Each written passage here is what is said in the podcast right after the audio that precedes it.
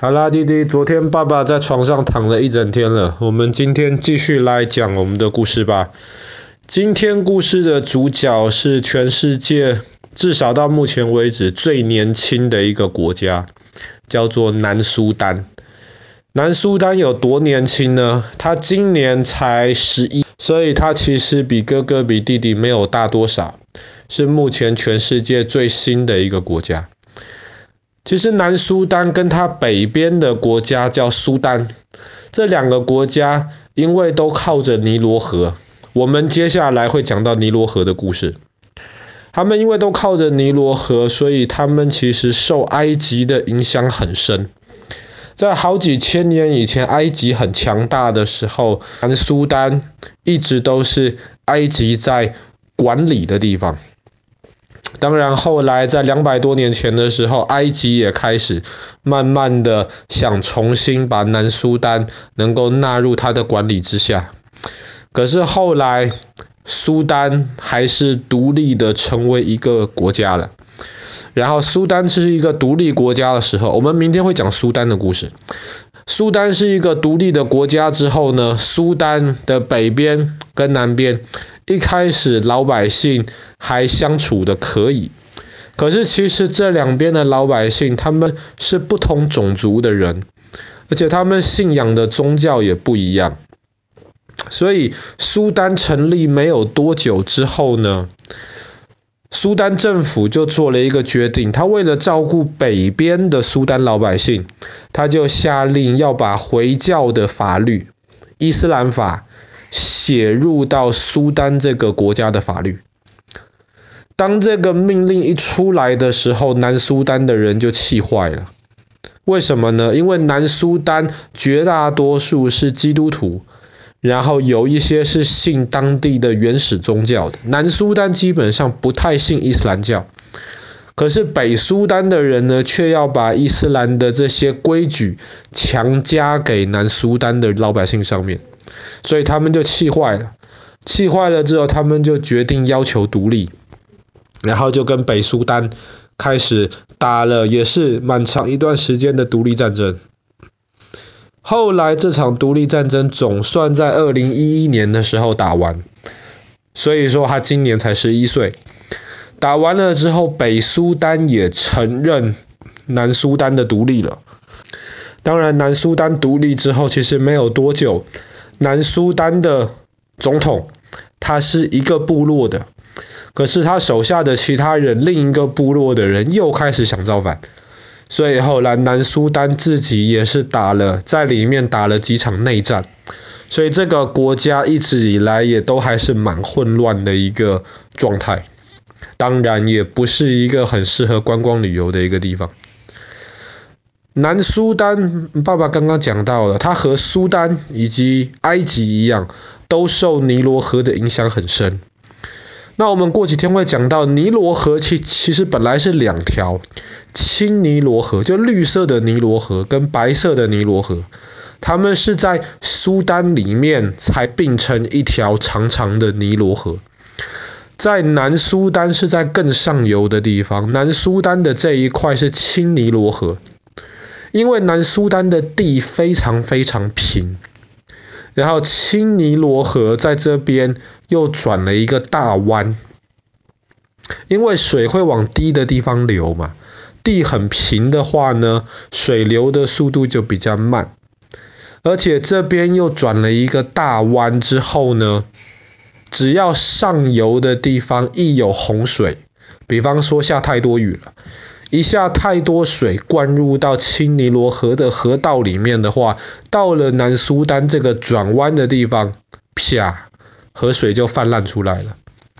所以在南苏丹青尼罗河转弯的这个地方，有一大片湿地，叫做苏德湿地。苏德湿地虽然南苏丹整个地方其实是很热的，可是苏德湿地却是全世界最大的一片湿地之一。那主要就是因为在这边青尼罗河每一年固定的有一段时间会泛滥出去，那也是跟下游的尼罗河这样子，因为这里会定期泛滥，所以苏丹虽然很热，但是在苏德湿地这一块呢，倒是可以种植很多的植物，老百姓可以有很多东西吃。所以苏德湿地在这一块地方，对于整个南苏丹而言是很重要的。那么刚刚讲到了，苏丹自从分成了两块之后呢，打了一场仗。虽然那场仗在二零一一年的时候结束了，北边的苏丹也承认了南边的苏丹了，可是又发现了一个大问题。这个大问题是什么？这个大问题就是石油。我们知道，因为现在俄罗斯跟乌克兰在打仗，石油就变得很贵。开车的话要加油都要花很多很多钱。以前这个苏丹这个国家最能够拿出去卖钱的东西就是石油。可是呢，石油的这个油矿在南苏丹，所以当南苏丹独立了之后，苏丹就北边的这个苏丹，他就很伤脑筋了，因为他能够赚钱的东西没有了。但是南苏丹也很伤脑筋，为什么？因为南苏丹虽然有油矿，可是从油矿里面弄出来的石油还不能够拿去卖，你要把它先经过炼油厂，把它先处理过了之后才能够拿去卖。这个处理石油的这些设备呢，全部在苏丹，所以后来当南苏丹独立之后没多久，他宣布南苏丹的这些油矿从此全是属于我们南苏丹政府的。当他们一宣布了之后，北边的这个苏丹又开始气坏了。你们独立也就罢了，你们还把我们这个最有价值的这些油矿也搬走了。那就很糟糕，所以虽然北苏丹承认了南苏丹的独立，但是两边为了这个油矿的这个原因，其实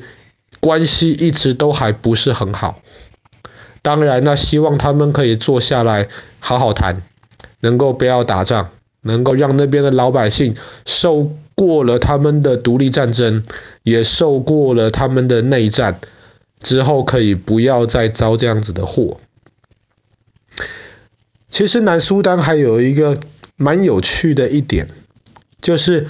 如果你在南苏丹再往南边的地方的话，那边就开始有一些那种比较湿润的那些地方。我们之前讲过，黑色非洲有一些地方是比较湿润，可是比较湿润的话呢，就容易有苍蝇，苍蝇又喜欢又热又潮湿的地方。那么照理讲呢，南苏丹因为有这个青尼罗河转弯的这个苏德湿地，这里很潮湿，本来应该要是最适合苍蝇的。但是因为这个地方只是固定的，每年一段时间会潮湿，平常又是非常非常干燥，所以苍蝇在这边反倒生活不下去。所以这里天气热，但是平常时间很干燥，苍蝇不能活。但是定期的又会有非常肥沃的水草，所以南苏丹这边倒出产了很多牛，很多牛可以当食物，或者是可以帮忙耕地。这个特点倒是苏丹或者是尼罗河下游埃及的地方都不具备有这样子的条件。好了，我们今天的故事就讲到这边。全世界目前为止最年轻的国家，南苏丹。